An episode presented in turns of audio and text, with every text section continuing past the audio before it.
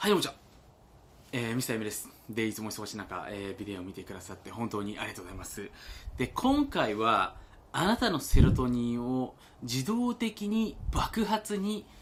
え分泌させる方法、セロトニンを放出させる方法に関してね、えーお話をさせていただきたく思っております。で、まあ、セロトニンっていうホルモンはですね、まあ、セロトニンってホルモンの、えー名称なんですけれども、いわゆる幸せホルモンというふうに、えー言われていて、僕たちが、その、なんか幸せだなっていうふうに感じるときに、えー分泌される、えーそういうホルモンというふうに言われているんですよね。まあ、ここ数年、まあ、いろんな、えーまあ、テレビであったりとかですね、まあ、雑誌であったり、いろんなメディアによって取り上げられているんでね、えーもしかしたらご存知の方も、えーいらっしゃるんじゃないかなっていうふうに思うんですけれども、まあ、このセロトニンっていうものがですね、えー分泌されている時間が長い。要するに1日の中でこのセロトニンっていうものが多く分泌されていれば、それはそれで僕自身人生幸せだというふうに思いますし、えーセロトニンが出ることによって、えー僕たちはいろんなことを前向きに、ポジティブによりよく捉えられるというふうに思うんですよね。えだからこそまた、え僕自身的に言うと、まあ、ご機嫌なことを思いついたりね、ご機嫌なことをし始めて、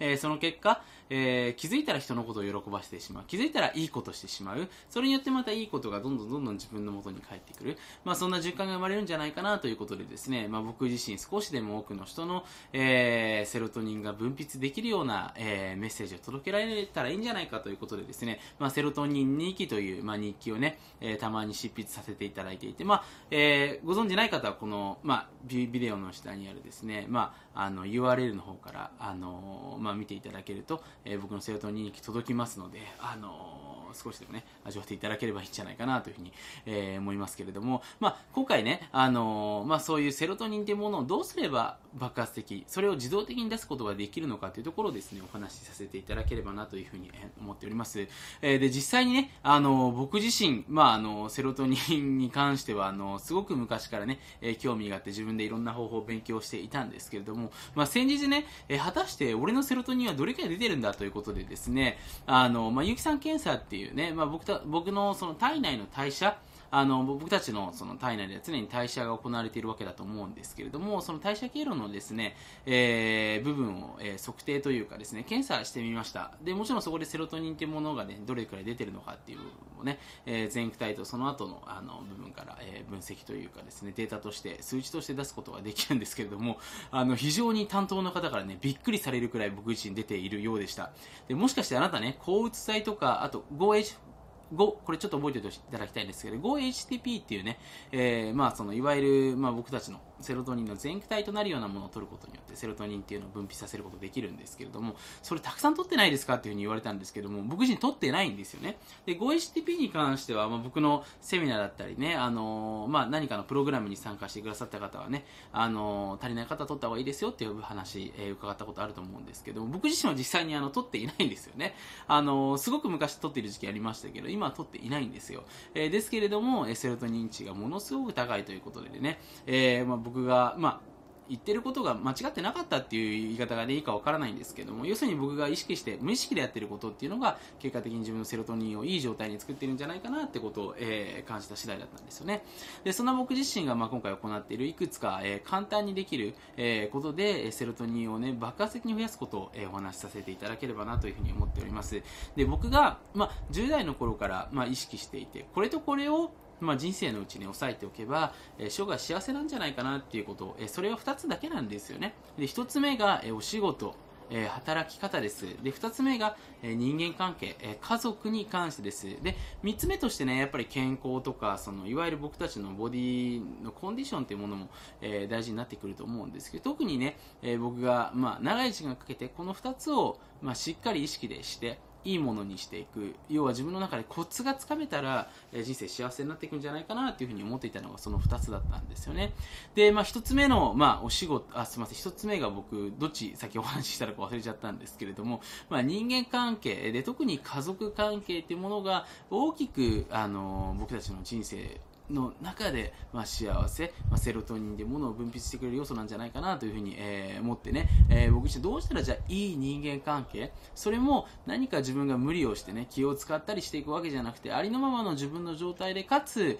えー、お互いすごく深い分でつながり合って向上していく、えー、発展していくそういう人間関係が作れたらいいんじゃないかということでですね、まあ、随分昔から考えていまして、まあ、僕は、まあ、今おかげさまでね自分の家族あのすごく幸せな状態で、まあ、僕の妻と息子もそうですし自分の両親、まあ、妻のご両親もそうですし、え僕の会社の社員そして僕と一緒にビジネスやってるビジネスパートナー、えそして僕が収支させていただいている会社の社長さんだったりとかですね、えその周りの方と非常にいい人間関係、えを築けているからこそ、え僕自身ものすごくその要はセロトニンが出てしまうのが普通になっていると思うんですよね。いわゆる、なんていうかな、その、僕たちがストレスを感じた時に出るノルアドレナリンとかアドレナリンとかね、まあ、他にもその、まあ、コルチゾール酸とかそういう、まあ、ストレスに関するホルモンありますけれども、そういったもの以上にいいものが自然に出てしまうような状態になっていると思うんですよ。で、特に近年ね、人間関係におけるトラブル、まあ、ものすごく増えてると思いますし、人間関係に、ほとんどの悩みっていうのはやっぱり人間関係に僕は起因してるんじゃないかなっていうふうに思うんですよね。えー、だからこそね、僕たちは人間関係をすぐ解決したいと思いますし、えー、コミュニケーションをですね、磨いていきたいなっていうふうに思っている方多いと思うんですけれども、えー、これはですね、非常に時間をかけていくことだというふうに僕は思っております。まあ、よくね、えー、言われている言葉で、その、まあ、人と、信頼関係を築いていくのはすごく一生もんなんだけれども、えー、そういった関係は一瞬で崩れてしまうよっていうお話、えー、あなたもね、伺ったことあると思うんですけども、僕はこの言葉の通りだというふうに思っていて、えー、一瞬でね、手に入るようなものではないと思うんですよね。えー、日々のそれこそ積み重ね、例えば待ち合わせ時間を守るだったりとか、お礼メールを入れるだったりとかですね、え誕生日をお祝いするとか、え常にコミュニケーションをしていくときは、あの、自分と相手にとっていい会話ができるようにしていくだったりとかですね、そういう日々の積み重ねによって、え成り立っていく部分があるんじゃないかなというふうに、え思っているんですよね。えなのでね、まず、その、すごく、まあ、今回の話っていうのはね、爆発的に出るんですけど、やっぱり自動的に作っていくっていうのには、その自動的になるまでのやっぱ時間っていうのを要するわけですよね。まずでも、えー、絶対に意識していただきたいのは、やっぱりその一つ目に人間関係っていうものです。で、二つ目、えー、それはですね、え、お仕事に関してです。で、まあこれ僕自身が先日ね、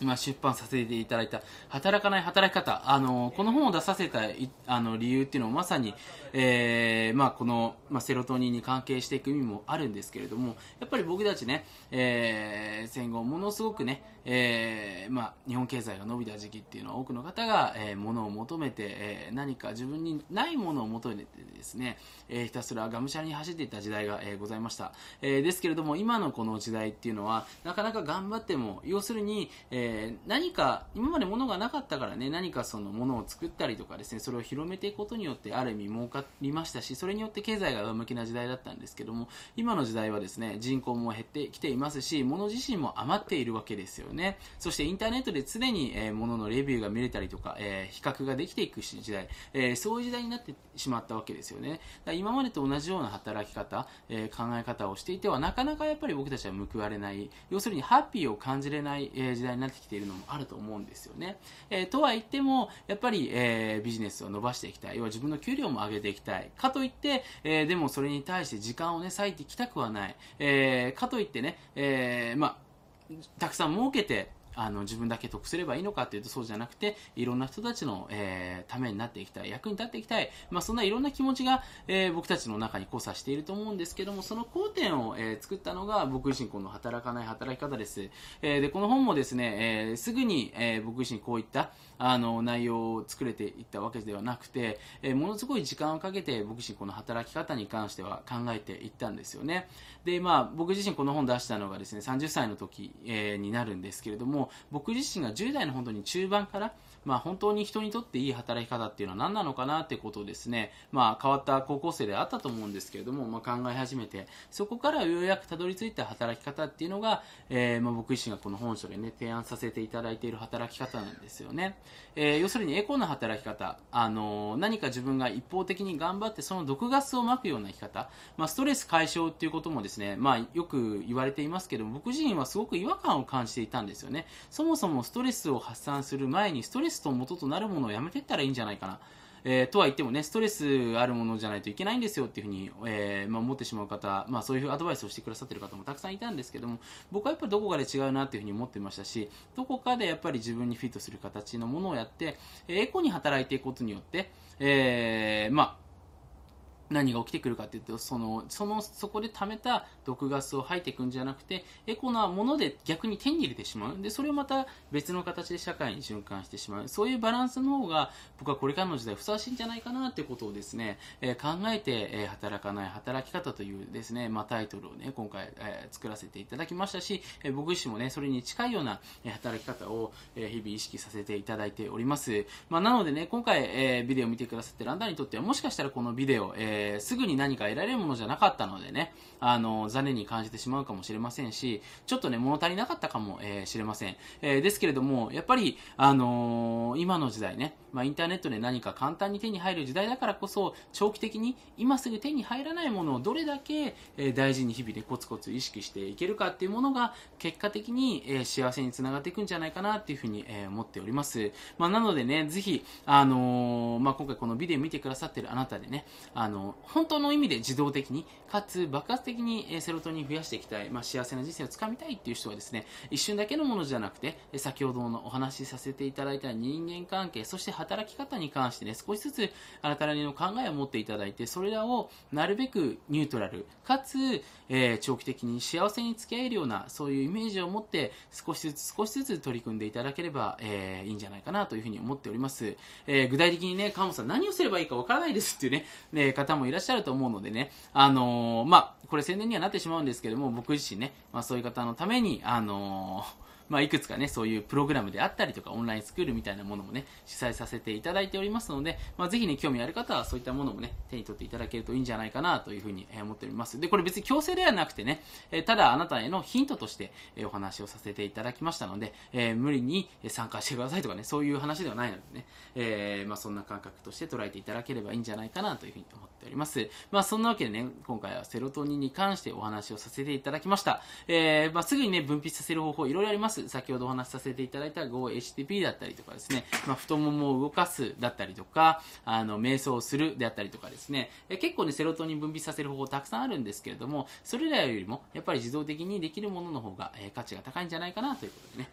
お話しさせていただきました。ということでね、えー、今回のビデオはここにて終わらせていただきます。えー、最後までご清聴くださって本当にありがとうございました。